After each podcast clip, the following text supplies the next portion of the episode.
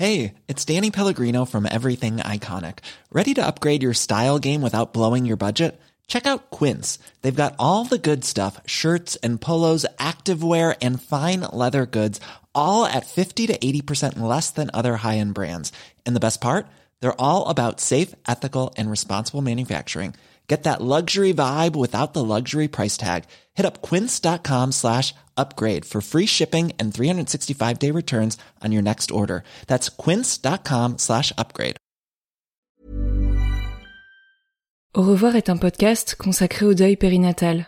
Le deuil périnatal, c'est le fait de perdre son bébé durant la grossesse ou quelque temps après sa naissance. Par conséquent, les épisodes de ce programme abordent des questions sensibles et douloureuses.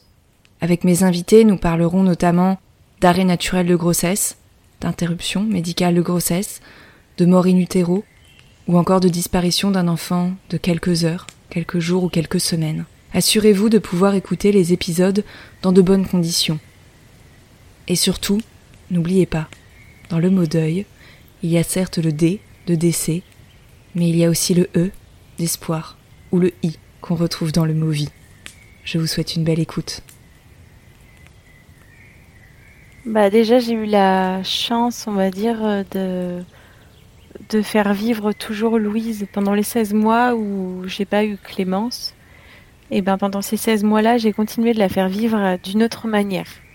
Donc euh, je savais en fait quand j'ai perdu ma fille, j'ai essayé de chercher du réconfort et du soutien là où j'en avais pas et je suis tombée sur une maman qui avait elle-même perdu sa fille, Juliette. Et à chaque fois, je dis que c'est la meilleure amie de ma fille paradis. Et elle m'a dit une phrase qui résonne et qui résonnera toujours.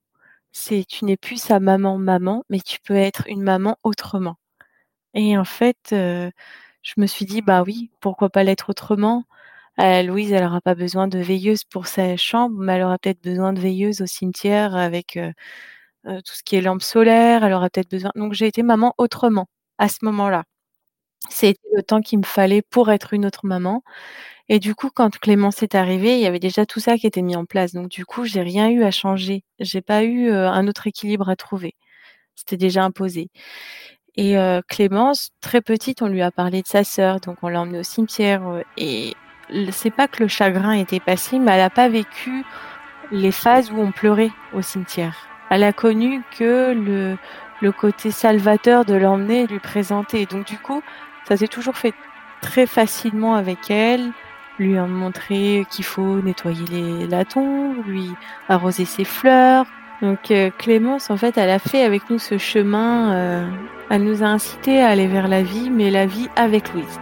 Donc elle elle-même inclut sa sœur dans tout ça. Quand on va dans un magasin à chaque fois de fleurs et qu'elle nous dit euh, je veux une fleur pour Louise, ben oui, même si nous on n'y pense pas, elle, elle y pense. Donc il y a comme une relève et on se sent rassuré dans nos émotions quand elle est avec nous. Il y a maintenant Salomé qui commence à comprendre plus de choses. Elle connaît le cimetière, elle sait quand on passe devant que c'est pour sa sœur. Donc euh, Louise a toujours fait partie de, de, de ce paysage familial constamment, tout le temps elle est là au-dessus, même si nous on la voit pas. Quand Clémence me pose des questions sur, euh, sur sa sœur, je lui réponds le plus facilement possible et j'essaye vraiment d'apporter des mots euh, justes pour qu'elle les comprenne. Il n'y a pas le poids du deuil qui leur est imposé sur les épaules, au contraire, c'est toute la belle partie, euh, celle d'entretenir quelque chose pour quelqu'un, le faire parce qu'on aime les fleurs, le faire parce que parce qu'on pense à elle et c'est tout que des choses très positives en fait. Le deuil périnatal, ça a un début et ça n'a pas de fin. Je crois qu'il faut l'entendre. On ne termine jamais son deuil. On chemine au quotidien, c'est un processus long qui dure toute une vie. Parce qu'on n'oublie pas ce bébé, ce bébé qu'on attendait, qu'on aimait, avec qui on a partagé tant de choses. Quand on est frappé par la mort de son enfant, on saute à pieds joints dans cette épreuve si dure et si méconnue et si injuste, on voudrait nous faire croire que les éventuelles grossesses suivantes, que les enfants qui viendraient agrandir la famille, seraient comme le point final de ce deuil. Mais non, c'est faux. Et ce n'est pas mon invitée, Laura, qui dira le contraire.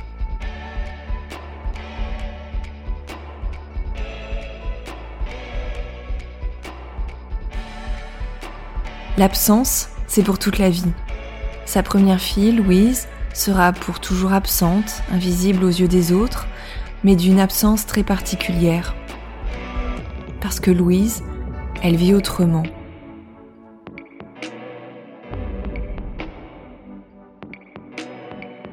Louise, elle vit dans les dates anniversaires, dans ce mois de février qui a vu naître deux de ses trois petites sœurs, mais aussi dans ce lien que Laura et son compagnon tissent entre chacune de leurs filles.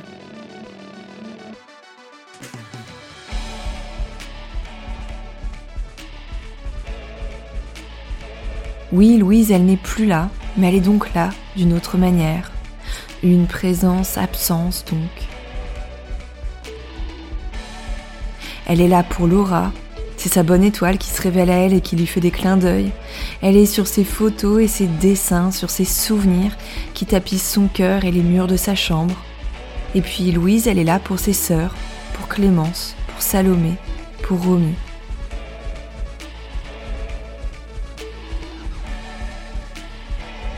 Louise, c'est cette grande sœur avec qui elles ne peuvent pas jouer, mais une grande sœur qu'elles vont voir régulièrement, à qui elles offrent des fleurs, des bougies et des dessins.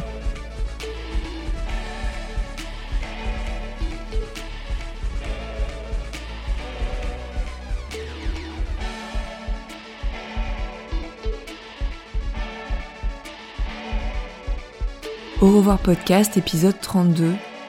Laura. Tisser le lien entre Louise et ses petites sœurs. Dans cet épisode, c'est la voix de Laura que vous allez entendre. Laura a 28 ans et vit dans la campagne en plein milieu de la France avec son compagnon Jordan et leur fille, leur petit gang de filles. Il y a Clémence, née en février 2018, puis Salomé, arrivée en juillet 2019, et puis il y a Romy, qui a pointé par surprise le bout de son nez en 2021. Et avant elle trois, il y a eu leur grande sœur, Louise. Louise, qui est née le 25 février 2016, mais qui, quelques jours après sa venue au monde, a présenté de graves problèmes de santé nécessitant une prise en charge en réanimation, loin de la maternité où Laura avait accouché. Louise, dont la courte vie, puisqu'elle est décédée le 1er mars suivant, a bouleversé à jamais la vie de ses parents et de ses sœurs. Notre hôpital étant un, un hôpital euh, de niveau 2. Elle a été transférée automatiquement en niveau 3, donc en réanimation néonatale, au CHU de Dijon, donc à 3 heures de chez nous, en hélicoptère. C'est là-bas qu'ils ont pu euh, réaliser des tests, euh, voir ce qui n'allait pas. Jusque-là, on ne savait pas du tout ce qui se passait. On n'avait aucune idée de ce qu'elle avait, ni de la sévérité de la maladie, en fait ignorait tout. On pensait juste qu'elle allait être sauvée puisqu'elle était dans un plus grand hôpital. Et arrivée là-bas, en fait, non, ils nous ont expliqué que bah, elle était atteinte, selon eux, d'une maladie euh, rare et incurable, et que malheureusement, euh, tout ce qu'ils avaient pu mettre en place jusque-là, euh, ben, ça allait pas tenir puisque la pauvre s'affaiblissait et qu'il n'y avait rien à faire et que qu'elle allait mourir. Louise a vécu six petits jours. Louise, ce bébé tant attendu, laisse Laura et Jordan, parents orphelins. Et c'est un autre monde qu'il découvre rapidement, bien loin de ce qu'il s'était imaginé. Un monde peuplé d'émotions violentes, d'émotions jamais ressenties dans ses proportions, un monde dans lequel vous sautent au visage des mots qu'on n'aimerait ne jamais entendre. Tests génétiques, maladies métaboliques, risque de transmission, de récidive, et l'attente. L'attente, car six mois sont nécessaires avant que Laura puisse connaître la maladie de sa fille et en savoir plus sur son impact, lorsque Jordan et elle songeront à avoir d'autres enfants. Disons qu'en fait, à l'hôpital, ils nous avaient très clairement parlé hein, euh, de la fratrie euh, qui, qui arriverait après, en parlant de la maladie de Louise. Ils nous ont expliqué que ça pouvait être génétique, et donc du coup, on a dû faire des tests génétiques et que pendant les quelques mois qui ont suivi euh, bah, le diagnostic, euh, les examens, etc., comme on savait rien, c'était sur pause. On pouvait pas avoir, enfin, Ils nous ont très clairement fait comprendre qu'on ne devait pas essayer d'avoir des enfants. Tant qu'ils ne savaient pas, on ne pouvait pas. Alors j'avais hâte parce que j'étais prête à être maman. J'étais déjà maman en fait, donc j'avais l'impression qu'on me rajoutait du délai. Ils préparent au fait qu'il y aurait peut-être pas de résultats ou que les résultats soient pas ceux qu'on attendait. Et c'est vrai que le jour où, on... enfin alors nous on a eu les résultats, la réponse. Et en fait ça ça collait pas avec ce que j'imaginais. Je je me suis pris une claque ce jour-là. J'ai eu le décès qui a été très très difficile, éprouvant, et c'était la pire claque de ma vie. Mais alors le jour où j'ai appris que ben non, c'était c'était pas accidentogène comme il pouvait l'espérer, c'est malheureux à dire, mais il l'espérait que c'était pas elle qui avait contracté ce, cette mutation toute seule en, en se créant ses gènes, mais que c'était pas même pas l'un ou deux, mais nous deux ça a été difficile. C'est là où on a compris que la course à la maternité allait être très compliquée après. Bah, surtout qu'on c'était la première fois qu'on retournait dans l'hôpital en question puisque c'est quand même à trois heures de chez nous, donc c'est quand même pas à côté. Donc on y est allé, on avait quand même beaucoup d'appréhension, mais on allait bien, enfin, on allait bien. C'est un grand mot, mais on on on supportait, on on était assez fort. Arrivé là-bas, on a revu l'équipe, on a revu les médecins qui sont occupés de Louise. Donc quelque part, ça nous a fait du bien aussi de les revoir, de, les retrouver. C'est comme si on revenait sur un moment, euh, comme si on revenait euh, bah, là pour le coup six mois en arrière, parce qu'on a eu les résultats six mois après. Ils, ont été plutôt bienveillants, plutôt gentils. Après, à chaque fois qu'ils nous ont annoncé des mauvaises nouvelles, euh, même à l'époque quand ils nous ont expliqué ce qu'elle avait potentiellement comme maladie, euh, je me souviens que pour Louise, quand ils nous ont dit voilà votre fille va va mourir, elle a, on pense telle maladie, je suis tombée en fait dans les pommes. J'ai perdu connaissance, j'ai beaucoup pleuré et derrière c'est toute l'équipe de Réa qui nous a quand même vachement aidé à en nous réexpliquant plusieurs fois ce qui allait se passer, pourquoi, Là, on n'a pas eu ça. Donc du coup, on a revu juste l'équipe, ils nous ont expliqué avec des mots très gentils bah, que voilà, c'était, compliqué, qu'on allait avoir beaucoup de ben, ça allait être très compliqué pour avoir d'autres enfants, hein, que eux pensent que vu les risques, il serait mieux de s'engager sur un parcours PMA pour s'éviter, une IMG en cours de grossesse. D'après toutes les analyses, Louise a donc été emportée par une maladie métabolique. Les maladies métaboliques sont des pathologies qui résultent de l'absence ou de la dysfonction de certaines enzymes nécessaires pour vivre. Les enzymes, ce sont des protéines fabriquées par l'organisme qui sont indispensables à l'activité cellulaire. Avant de naître, Louise allait bien, rien ne laissait présager le fait qu'elle soit malade, puisqu'elle se servait des enzymes de sa maman, in utero. Mais ces résultats, qui viennent clore six mois d'attente, mettent également un point d'arrêt aux projets parentaux de Laura et Jordan. Comme vient de l'expliquer Laura, les médecins leur conseillent, pour avoir un autre enfant, de passer par la PMA, la procréation médicalement assistée et plus particulièrement une FIV DPI, fécondation in vitro avec diagnostic préimplantatoire. Ce diagnostic préimplantatoire est proposé aux couples ayant, je cite, une forte probabilité de donner naissance à un enfant atteint d'une maladie génétique d'une particulière gravité, reconnue comme incurable au moment du diagnostic, selon le Code civil. C'est le cas de Laura et Jordan, tous deux porteurs d'une mutation génétique qu'ils peuvent transmettre à leurs enfants. Ces derniers, s'ils héritent des deux mutations, développeraient alors la même maladie que Louise. C'est pour éviter ce cas de figure que les médecins leur parlent de la FIV des pays. Elle consiste à réaliser un diagnostic génétique à partir de cellules prélevées sur un embryon obtenu par FIV. Ainsi, seuls les embryons qui ne seraient pas porteurs des deux mutations pourraient être ensuite transférés. Mais l'attente avant une FIV des pays, c'est long, très long, plusieurs mois, voire des années d'attente, des dizaines de rendez-vous de dossiers à monter, en novembre 2022, par exemple, seuls six centres sont autorisés par l'Agence de biomédecine à pratiquer ce type de FIV. Six centres dans toute la France. Mais revenons-en à 2016, à Laura et Jordan. Cette nouvelle fait l'effet d'un coup de massue, d'autant que le couple a des difficultés à se mettre au diapason. Trop de choses à encaisser d'un coup, trop de questions, d'incertitude, et puis l'attente, encore et toujours. Comment gérer cette envie d'avoir des enfants, mêlée à cette nécessité de se sentir rassuré, et puis comment s'imaginer alors que l'envie est si urgente de devenir un nom, un numéro sur une liste d'attente, une liste longue comme le bras, pour ensuite tenter des fécondations in vitro? Ça a été très compliqué. Euh, dans ma tête, euh, à ce moment-là, il y a eu tellement d'informations à gérer que j'ai pas, j'ai pas tout retenu. Et c'est sur le chemin, quand on est repartis tous les deux avec Jordan, j'ai eu l'impression qu'on avait déjà même pas le même, enfin, on n'avait pas le même discours lui et moi, comme si on n'avait pas eu le même entretien. On avait tellement de différences sur ce qu'on avait compris que du coup, c'était déjà difficile de se mettre l'un et l'autre ensemble pour comprendre ce qui ce qui nous était arrivé à ce moment-là. Et après, on a échangé sur est-ce qu'on serait d'accord ou non, parce que ils nous ont pas, ils nous ont pas inscrits sur liste ce jour-là. Ils nous ont dit, vous nous rappelez, vous nous dites si vous êtes ok ou pas.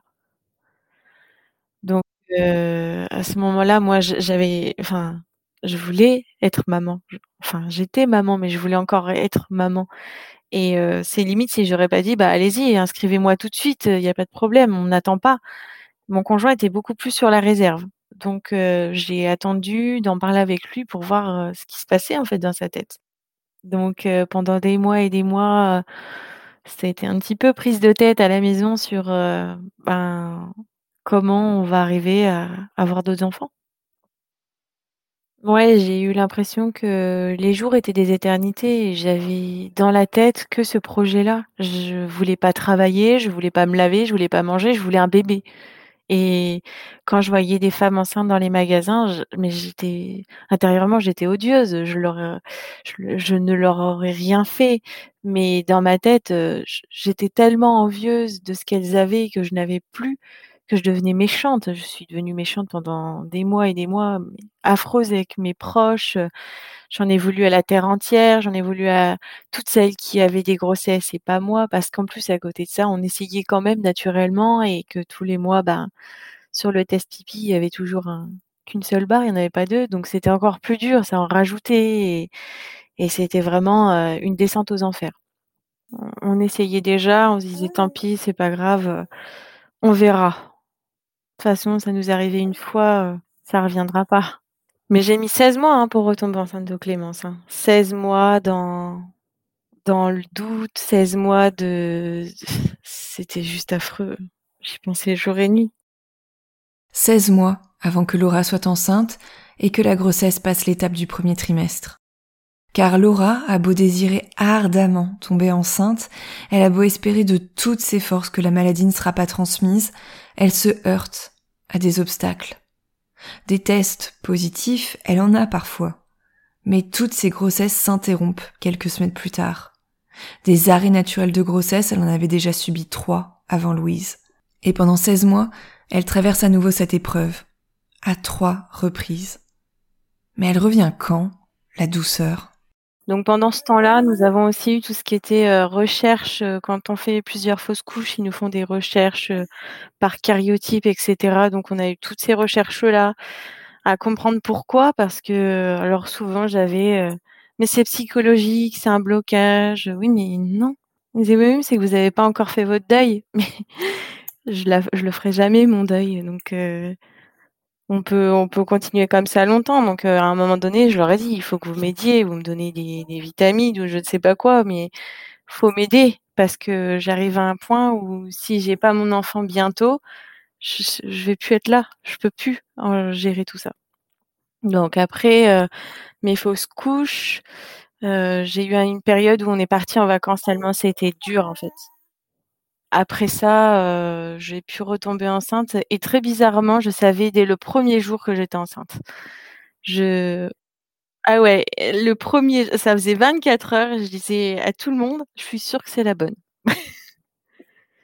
Ouais, c'était plus fort que moi, je savais qu'elle était je sais pas, je sentais que c'était, euh, c'était ce moment-là et pas un autre. Quand on regarde plus en détail mon histoire, on comprend que ces 16 mois ont été très, très, très difficiles, mais nécessaires, en fait. Avec le recul que j'ai aujourd'hui, je peux me dire que c'était réellement nécessaire et qu'avant, ça aurait été beaucoup trop compliqué d'avoir une nouvelle grossesse. Là, heu, j'ai eu plus de temps pour comprendre que j'avais mon rôle de maman endeuillée, mmh, donc de maman de Louise au quotidien, au cimetière, heu, dans ma manière d'honorer sa mémoire et du coup, j'avais cette nouvelle grossesse. Mais par contre, ce qui était très compliqué, c'est que j'avais les mêmes dates de terme. Donc du coup, les potentielles dates d'anniversaire de Louise, c'était les dates, de bah, de la naissance de Clémence à l'origine. Donc j'avais très, très peur de ça, j'avais très peur d'accoucher en même temps et de faire comme un transfert, en fait. J'avais peur de d'ailleurs pendant ma grossesse, je savais très bien que grossesse ne signifiait pas forcément avoir un bébé au bout donc donc c'était compliqué. Des fois, j'avais l'impression de me préparer pour un rendez-vous manqué, quoi. Mais heu, j'arrivais à tisser des liens, j'étais au contraire, je pense assez proche d'elle. J'avais besoin d'elle, donc heu, je lui rendais bien. Et puis il y a le soulagement de voir que cette grossesse se poursuit, l'espoir qui revient petit à petit. Mais comme le précise Laura, il n'y a plus de place pour la naïveté et l'innocence quand on a déjà vécu le pire. Surtout que pour cette grossesse, il faut aussi faire un pari. Un risque sur quatre que le bébé soit malade. Mais trois chances sur quatre qu'il ne le soit pas. Autrement dit qu'il ne soit porteur d'aucune mutation génétique ou qu'il soit porteur sain en héritant d'une seule mutation, celle de sa maman ou de son papa. Avoir recours ou non à la PMA est une décision très personnelle. Un jeu de hasard vertigineux, certes, mais le jeu en vaut la chandelle. Pour autant, le début de la grossesse est compliqué. On annonce d'ailleurs à Laura qu'elle risque de faire une fausse couche. Les semaines passent, les mois aussi. Il va falloir faire une biopsie du trophoblaste, soit un prélèvement d'une petite quantité de cellules du placenta, à la fin du premier trimestre pour analyser l'ADN du bébé et écarter le risque d'une récidive. Mais cette pratique est risquée car le placenta de Laura est mal positionné. Alors elle devra avoir recours à une amyosynthèse, pratique plus tardive au cours de la grossesse. L'attente, encore et toujours l'attente. Il faut attendre un mois de plus, 17 semaines d'aménorrhée, puis 4 à 5 semaines supplémentaires pour connaître les résultats. Et puis l'appel téléphonique tant attendu, un matin. C'est bon. C'est une bonne nouvelle. Je me suis dit, ça y est, c'est, c'est bon, elle, elle va bien, elle va vivre, elle va être avec toi. Tu as ce que toutes les mamans ont normalement, un bébé en pleine santé. Et c'est ton tour. Vis-le comme il le faut, vis-le correctement.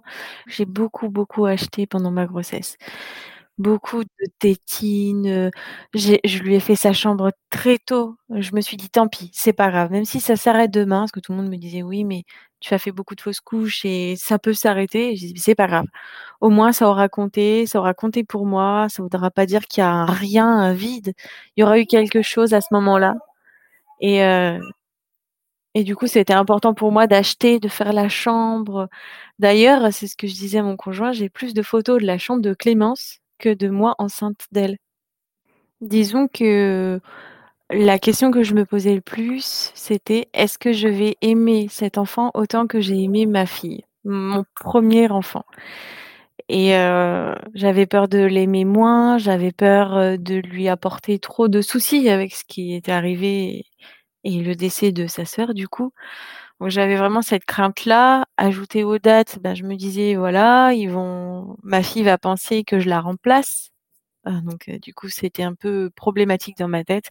C'est pour ça que je ne voulais absolument pas que, que Clémence naisse en même temps que Louise. Je me suis rapprochée de tous les médecins possibles pour ça. Ils m'ont assuré qu'ils feraient leur maximum pour que je n'accouche pas dans de mauvaises de circonstances. J'ai même été voir une, une voyante hein, pour ça, pour voir si j'allais accoucher avant ou pas. ah ouais, j'avais vraiment besoin de savoir quand est-ce que ça allait se faire et si ça allait bien se faire, si la naissance allait pas être trop compliquée. Et Clémence est née le 4 février. Elle est née à 37 semaines, donc du coup, j'ai pas eu tout ça à me poser comme question. Elle est née vraiment avant. J'étais même plus dans l'enceinte de l'hôpital quand il y avait les dates anniversaires de sa sœur, donc c'était parfait. Elle est née trois semaines pile avant l'anniversaire de sa sœur. quand je suis arrivée à l'hôpital, en fait, c'était la sage-femme, que je voulais absolument, pour mon accouchement. Donc j'étais vraiment contente que ce soit elle et et en fait, c'est la meilleure amie de ma sage-femme qui m'a accouchée pour Louise. Donc c'était vraiment important pour moi que ce soit elle. Et donc celle qui a mis au monde Clémence.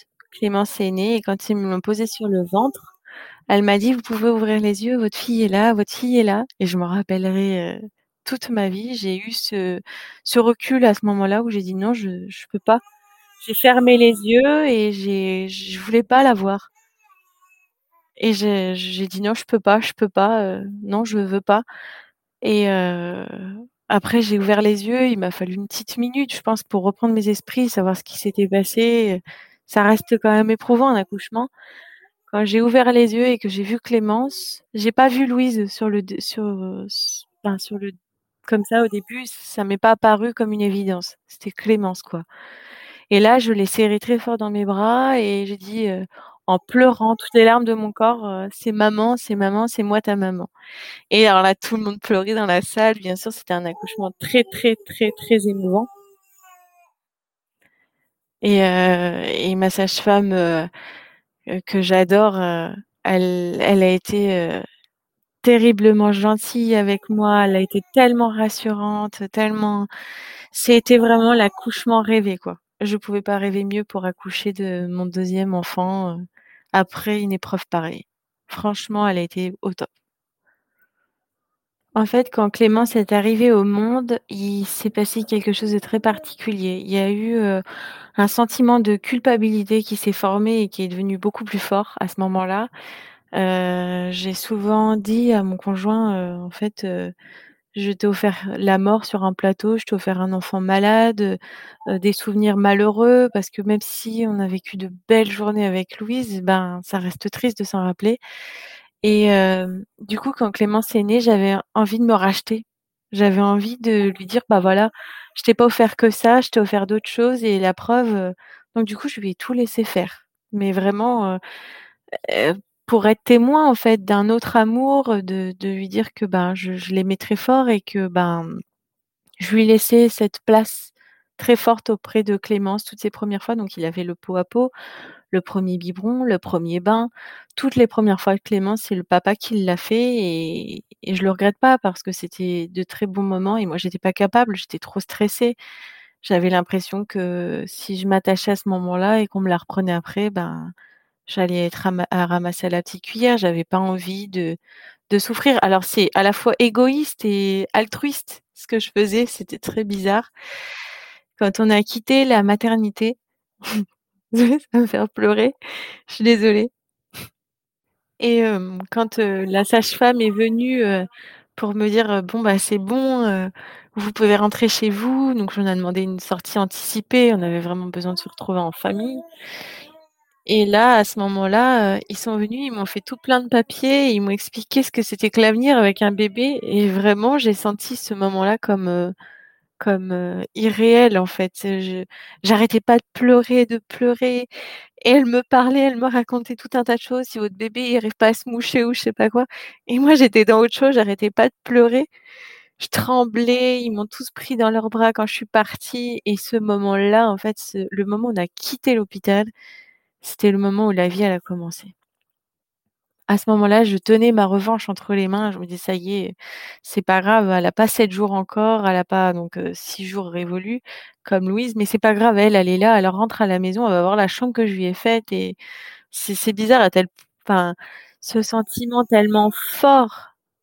Et arrivé à la maison, j'ai pu prendre un peu mon rôle, heu, un peu plus, heu, à à cœur, mais j'étais en apnée pendant 6 jours où je me suis dit: «À tout moment, elle peut partir, à tout moment, elle va elle va me laisser elle aussi et ce sera fini, je serai pas bien» et j'y croyais pas, en fait, jusqu'à ces 6 jours. Quand, j'ai accouché de Clémence, dans ma valise de maternité, j'avais, em emmené une, une photo de Louise que j'avais posée sur ma table de chevet et je crois que c'est le 1er soir où de la naissance de Clémence, je lui ai parlé de sa sœur. Je lui ai dit que j'aurais aimé qu'elle rencontre quelqu'un en particulier et que malheureusement, ben elle la rencontrera pas, mais que ça voulait pas dire que leur histoire, elle s'arrêtait là et que je lui ai expliqué un petit peu avec mes mots, sans parler de la mort de sa sœur, mais pour en fait, j'ai survolé sa vie en lui faisant comprendre qu'elle se verrait jamais. Et à ce moment-là, je pense qu'il y avait aussi un peu la descente d'hormones, tout ça, donc c'était terriblement dur et j'ai beaucoup, beaucoup pleuré. Louise est décédée lorsqu'elle avait six jours. Et c'est lorsqu'elle a eu six jours que Clémence a accompagné ses parents au cimetière pour rencontrer sa sœur. J'avais besoin que, comme pour dire, bah tu vois, je viens te rencontrer ce jour où toi, tu es parti, on a le même on a la même le même âge. Parce que pendant ma grossesse, je disais l'inverse. Je disais toujours, bah, première sortie de mon enfant, ce sera aller au cimetière. On sort de l'hôpital et on va au cimetière. Puis en fait, quand elle est née, je me suis dit: «C'est pas juste pour elle, non, tu peux pas lui faire ça, tu peux pas lui imposer, ton chagrin, ça doit être quelque chose de plus doux, en fait, sinon elle va jamais pouvoir vivre correctement avec tout ça». Donc du coup, la première sortie, c'était acheter du lait. Et d'autres sorties, voir les grands-parents et cetera et après, il y a eu Louise. Mais à un autre moment, un moment plus adapté, je pense. Quelques mois plus tard, vient l'envie d'agrandir la famille, vouloir faire confiance à la vie, retenter l'aventure. Mais le diagnostic de fausse couche vient assombrir les espoirs de Laura. Deux fausses couches. Encore deux. Laura se sent sombrer et quelques mois après la naissance de Clémence, plus rien ne va. C'est la chute, la dégringolade. Tentative de suicide, me murmure Laura lors de l'enregistrement. S'ensuit une hospitalisation pour qu'elle puisse petit à petit remonter la pente. Je me sentais euh, comme euh, une imposteur en fait. Je j'étais pas à ma place. Je me sentais pas comme s'il manquait quelque chose, mais il manquait forcément Louise. Mais j'avais trop idéalisé en fait ma maternité, je pense. Du fait d'avoir perdu ma fille très tôt, je pense que j'ai idéalisé le fait de materner. Quand, j'entendais à l'époque maman dire, «Oh là là, j'en ai marre de ranger les jouets de ma fille» et chaque fois je leur répondais: «Bah toi tu as de la chance, tu peux au moins les ranger». Quand j'entendais les mamans dire, «Ah oui, bah moi je dors pas, mon enfant fait pas ses nuits», bah à chaque fois je disais: «Bah tu as de la chance d'en avoir un». Sauf que quand ça s'est imposé à moi, bah j'avais honte parce que je me suis dit: «Mon Dieu, tu as été odieuse pour de mauvaises raisons». Tu étais tellement en fait, jalouse de ce qu'elles avaient, que tu as oublié que, ben, si ça t'arrivait à toi, ben, pu tu vas avoir le revers de la médaille, on va te dire la même chose, quoi. On va dire: «Ouais, bah, il y a quelques mois, tu étais pas si compréhensible que ça». Donc du coup, je me suis beaucoup tue, donc il y a eu tout ce qui était baby blues qui est passé par là et été énormément fort pour Clémence et heu, avec la grosse enfin, les grossesses qui se sont arrêtées et Accompagné à tout ce qui s'ajoute au deuil en plus, hein, donc entre le baby blues, le deuil périnatal, plus les fausses couches consécutives à chaque fois, je me dis: «Je vais jamais m'en sortir, je je peux plus» et il y a eu un moment où, bah, j'ai lâché prise en me disant: «Mais stop, c'est tu seras jamais heureuse en fait. Elle est là et toi tu es pas là, finalement, bah, arrête tout quoi». Donc à ce moment-là, j'ai essayé de mettre fin à mes jours et à l'hôpital, j'étais très, très, très, très, très, très malade et heu, donc je leur ai dit: «Ben, est-ce que c'est possible de faire une prise de sang pour savoir ce que j'ai? Parce que parce que je me sens vraiment pas bien, en fait». Donc ils m'ont fait une prise de sang, donc je j'avais pas de retard dans mes règles, hein, j'avais mes règles normalement et là, à l'hôpital, ils m'ont dit: «Bah, voilà, vous êtes enceinte de 8 semaines». D'accord, donc j'ai appris ma grossesse, heu, à l'hôpital, heu après une tentative de suicide, ça a marqué vraiment le début d'une grossesse chaotique déjà. À ce moment-là, je me suis dit: «Bon, bah, alors là, on est mal barré, hein». Je suis sortie sans trop d'accompagnement. On m'a juste dit, heu, qu'il serait bien que je voie quelqu'un pour en parler, mais je voyais déjà quelqu'un pour en parler. Donc heu, je voyais pas trop d'issue à ce moment-là, si ce n'est que ma grossesse, ben, comme à chaque fois, je l'ai idéalisée. Donc du coup, ça m'a aidée, ça m'a boostée à ce moment-là, cette grossesse-là et j'avais tellement de de rendez-vous à faire que du coup, plus possible de penser, heu, à la dépression parce que du coup, heu, ils ont quand même si mis un mot, heu, sur tout ce que sur tout ce que je vivais en me disant que je faisais des enfin que j'étais dépressive, hein, ni plus ni moins, hein. Donc donc voilà, il y a eu ça et après donc j'ai fait tout ce qui était biopsie, échographie, biopsie qui s'est très mal passée, 45 minutes de torture où j'ai eu un, hématome placentaire après. J'arrivais plus du tout à marcher. Il fallait que je m'occupe de Clémence en plus de ça. La grossesse était tellement rapprochée que du coup j'étais très fatiguée. J'attendais les résultats avec impatience en me disant mon Dieu, est-ce qu'elle va pouvoir vivre ou non? Quand j'ai eu enfin les résultats, ça a été euh, la délivrance. La délivrance car le bébé qui naîtra quelques mois plus tard et que Laura et Jordan prénommeront Salomé n'est pas porteuse de la mutation génétique. Malgré tout, le répit est de très courte durée car l'enfant à naître présente un retard de croissance important.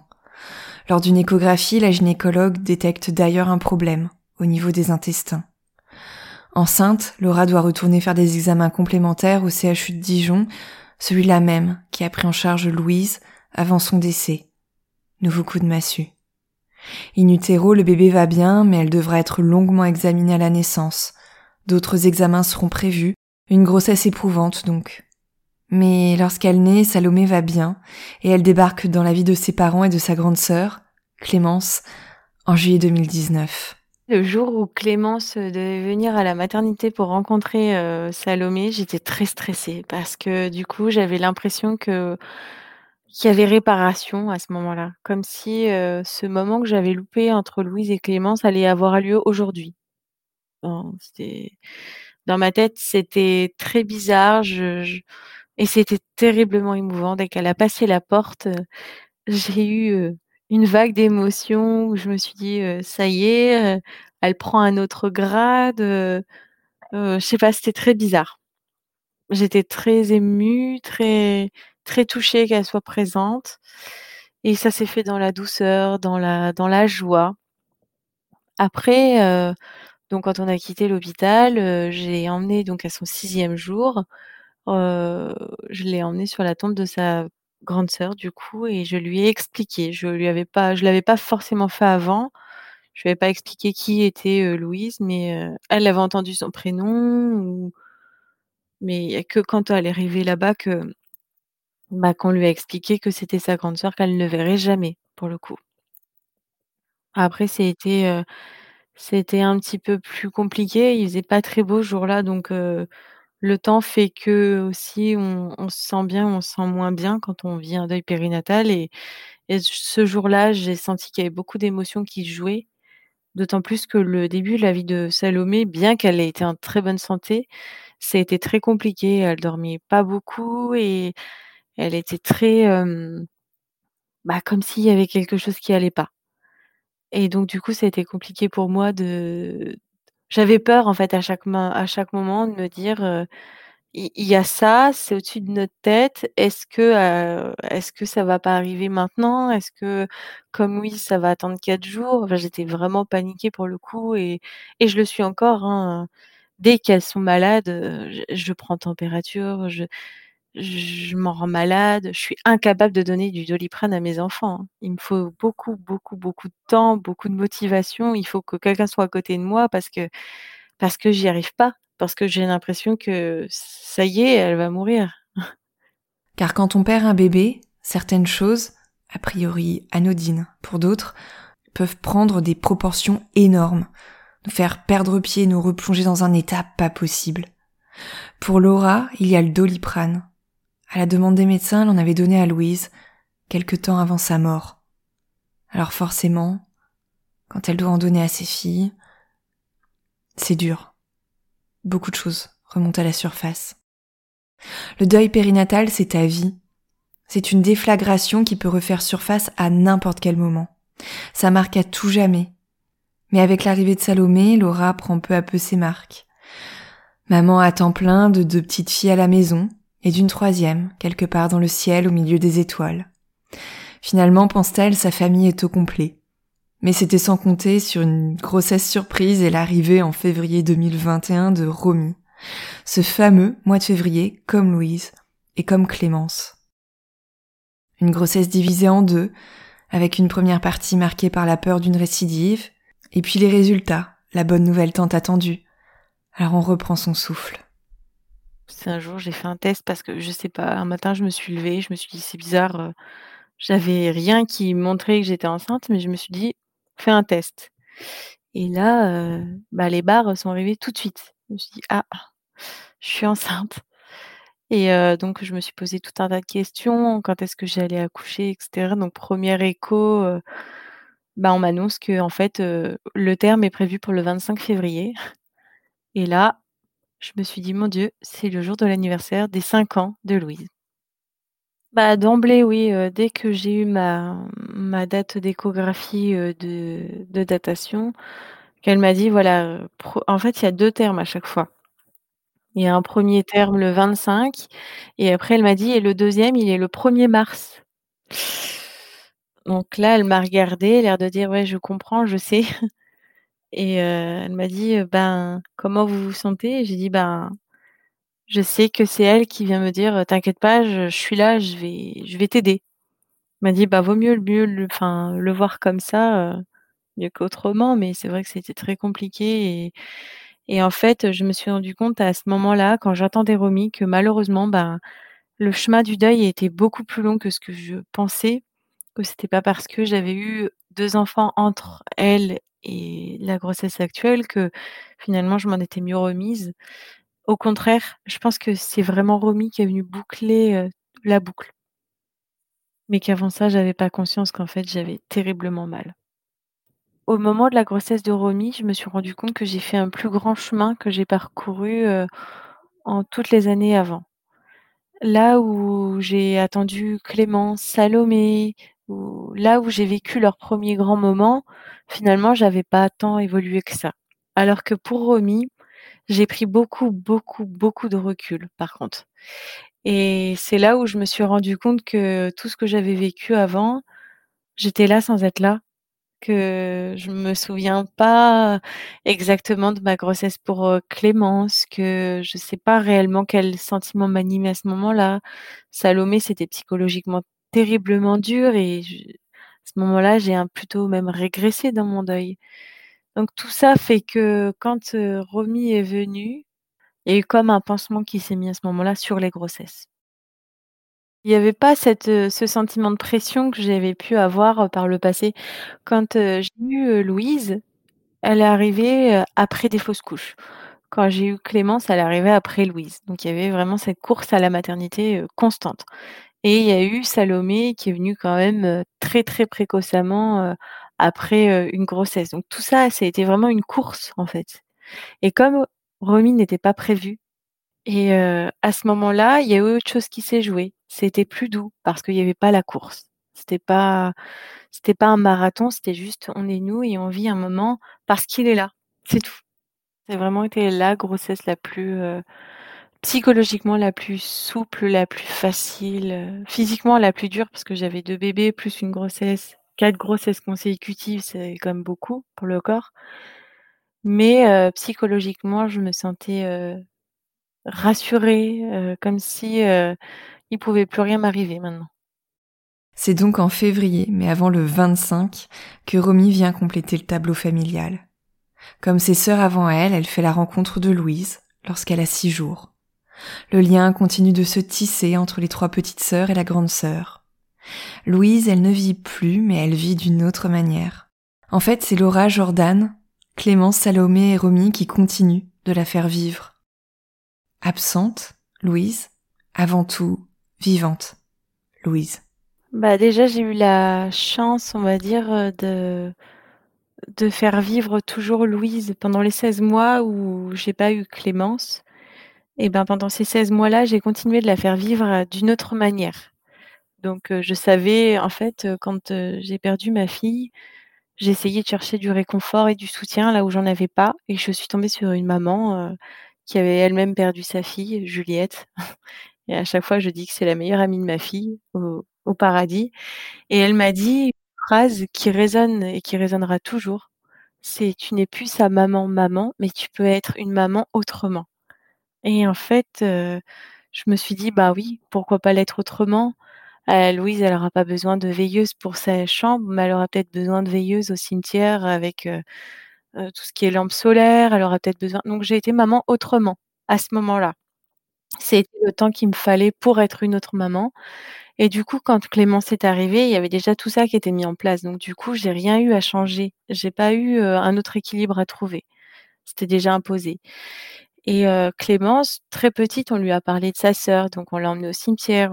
et c'est pas que le chagrin était passé, mais elle a pas vécu les phases où on pleurait au cimetière. Elle a connu que le, côté salvateur de l'emmener lui présenter. Donc du coup, ça s'est toujours fait très facilement avec elle, lui en montrer qu'il faut nettoyer les, la tombe, lui arroser ses fleurs. Donc Clémence, en fait, elle a fait avec nous ce chemin. Elle nous a incité à aller vers la vie, mais la vie avec Louise. Donc elle elle-même inclut sa sœur dans tout ça. Quand on va dans un magasin à chaque fois de fleurs et qu'elle nous dit je veux une fleur pour Louise, ben oui, même si nous on n'y pense pas, elle elle y pense. Donc il y a comme une relève et on se sent rassuré dans nos émotions quand elle est avec nous. Il y a maintenant Salomé qui commence à comprendre plus de choses. Elle connaît le cimetière, elle sait quand on passe devant que c'est pour sa sœur. Donc Louise a toujours fait partie de ce paysage familial constamment, tout le temps. Elle est là au-dessus, même si nous on la voit pas. Quand Clémence me pose des questions sur sur sa sœur, je lui réponds le plus facilement possible et j'essaye vraiment d'apporter des mots justes pour qu'elle les comprenne pendant très longtemps, hein, j'ai été un petit peu perdue, sur mon positionnement, comment parler de sa sœur, comment parler de de la mort à un enfant qui vit et qui n'a pas conscience de tout ça. Comment insérer la mort dans un quotidien chez un enfant qui qui est innocent, c'était très dur pour moi et et je me suis j'ai lu beaucoup d'ouvrages. J'ai vraiment, j'ai essayé de me documenter au mieux et et en fait, je me suis dit: «Mais arrête, c'est bon, ton intuition, sera toujours la bonne. Tu es sa maman et tu sais ce qui est le mieux pour elle. Et quand, il y a pas très longtemps, Clémence a voulu aller faire une sieste dans dans mon lit. il y a beaucoup de photos de Louise dans notre chambre. On a mis un petit peu moins dans le salon et tout ça. On a essayé de bien organiser pour que chacun ait vraiment une place et qu'il y ait pas que Louise ou que Salomé ou que Clémence, que ce soit vraiment de manière partagée. Sauf que dans ma chambre, bah, j'ai toutes les photos que j'avais pu, avoir auparavant dans mes anciens logements. Et Clémence me dit, «Ah maman, la photo là, pourquoi elle a un ballon avec une étoile dans la main, Louise?» et en fait, peu de temps après sa mort, on a fait une illustration, chez une créatrice qui a fait une très belle illustration avec une tenue, que j'avais achetée pour ma fille qu'elle n'a jamais mis, avec le doudou et on a volontairement mis un ballon avec une étoile qu'elle porte dans sa main pour les 1 an. C'est comme on l'a comme on l'imaginait pour ses 1 an, en fait. Donc du coup, je lui ai expliqué pourquoi on l'a fait. Que c'était une manière donc, pour nous de l'avoir dans les belles choses, de l'avoir en une étoile parce qu'une étoile pour moi c'était beau. Tout ce qui est beau, ça pouvait être elle, tout simplement parce que je savais pas réellement où elle était. Et donc du coup, ça a continué elle m'a demandé où est-ce qu'elle était, qu'est-ce qui lui est arrivé On en avait déjà discuté par le passé, mais jamais réellement. Euh. Et là où j'ai trouvé ça beau, c'est que elle m'a pas parlé de sa mort. Elle m'a demandé qui était Louise dans sa manière de vivre. Et euh, est-ce qu'elle aimait le bain? Elle m'a dit est-ce qu'elle a aimé le bain? On peut dire que non, pas du tout. Elle aime pas du tout le bain. Ah bon Pourquoi? Tu sais, elle pleurait beaucoup quand on lui faisait prendre le bain. Elle aimait pas trop l'eau. Alors elle rigolait, elle me disait ah bon euh, et euh, elle buvait des biberons. Bah oui, je lui donnais des biberons parce que j'allais te remis, donc forcément il y a une différence là-dessus. Donc elle était euh, curieuse. Elle m'a demandé si donc je lui ai raconté que quand elle buvait son biberon, elle avait toujours un œil qui me regardait et l'autre qui dormait. Alors c'était marrant qu'on aimait beaucoup lui faire des câlins, qu'elle avait une odeur un peu sucrée. Et je lui ai dit, tu sais, euh, des céréales le matin, bah, ça sent un peu Louise des fois. Parce que je lui ai raconté que qu'à l'hôpital, j'avais euh, emmené des céréales, que je raffolais des trésors de Kellogg's. Et que quand j'étais à l'hôpital, j'avais Louise dans les bras et je mangeais les, enfin, les, les céréales au-dessus de sa tête. Et du coup, la pauvre, elle en avait plein dans les cheveux. Et du coup, c'est pour ça qu'elle avait cette odeur-là. Alors, elle rigolait. C'était vraiment un bon moment d'échange avec elle. Mais en fait, je pense que les vraies, les vraies questions qu'ils ont en eux, c'est pas qu'est-ce qui s'est passé pour qu'ils soient plus là, parce que finalement, la finalité, ils sont plus là. les vraies questions, c'est comment ils étaient, euh, quel genre de bébé ils étaient, et quoi je l'aimais autant, je pense.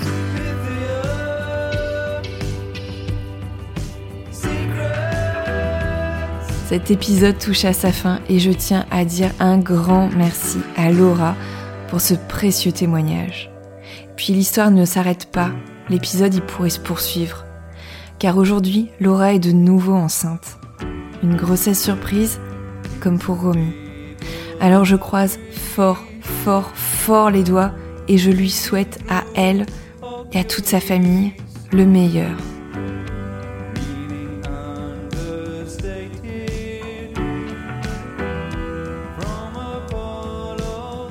Je suis Sophie de Chivray et j'ai eu le plaisir de réaliser, monter et mixer cet épisode. Alors si vous avez à cœur de soutenir Au revoir podcast et d'offrir à mon travail une plus grande visibilité, n'hésitez pas à mettre un petit commentaire et à lui attribuer 5 étoiles sur Apple Podcast ou Spotify. Vous pouvez également me donner un petit coup de pouce en participant au financement du podcast. Rendez-vous sur Tipeee, t i p e, e slash au revoir podcast pour en savoir plus. Je vous mets le lien dans la description de l'épisode. Je vous remercie pour votre écoute et en attendant le prochain épisode, je vous donne rendez-vous sur les réseaux sociaux et notamment sur le compte Instagram au revoir.podcast pour découvrir du contenu supplémentaire pour lever le voile sur le deuil périnatal. Je vous dis à très bientôt.